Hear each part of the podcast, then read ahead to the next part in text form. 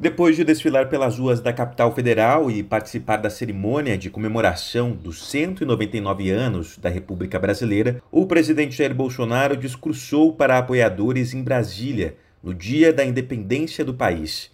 Ele convocou protestos pró-governo depois de entrar em conflito com dois ministros do Supremo Tribunal Federal, os magistrados Alexandre de Moraes e Luiz Roberto Barroso.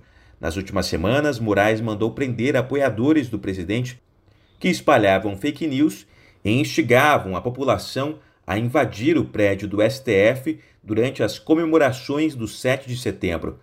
Já Barroso, que também é presidente do Tribunal Eleitoral Brasileiro, conseguiu barrar a proposta do voto impresso, defendida por Bolsonaro para as eleições de 2022.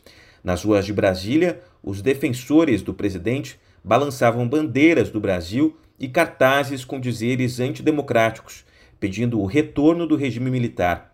No carro de som, Bolsonaro deu ultimato aos ministros do Supremo e afirmou que, se não entrarem na linha, enfrentarão as consequências. O chefe desse poder enquadra o seu ou esse poder pode sofrer aquilo que nós não queremos.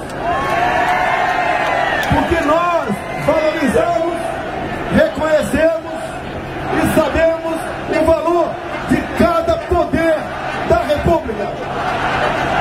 Se enquadra ou pede para sair. Depois de participar do protesto em Brasília, o presidente segue agora para São Paulo, a maior cidade do Brasil, e onde novos atos pró-governo devem acontecer agora à tarde.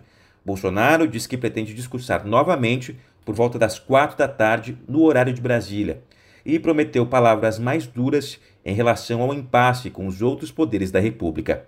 De São Paulo, Edgar Maciel.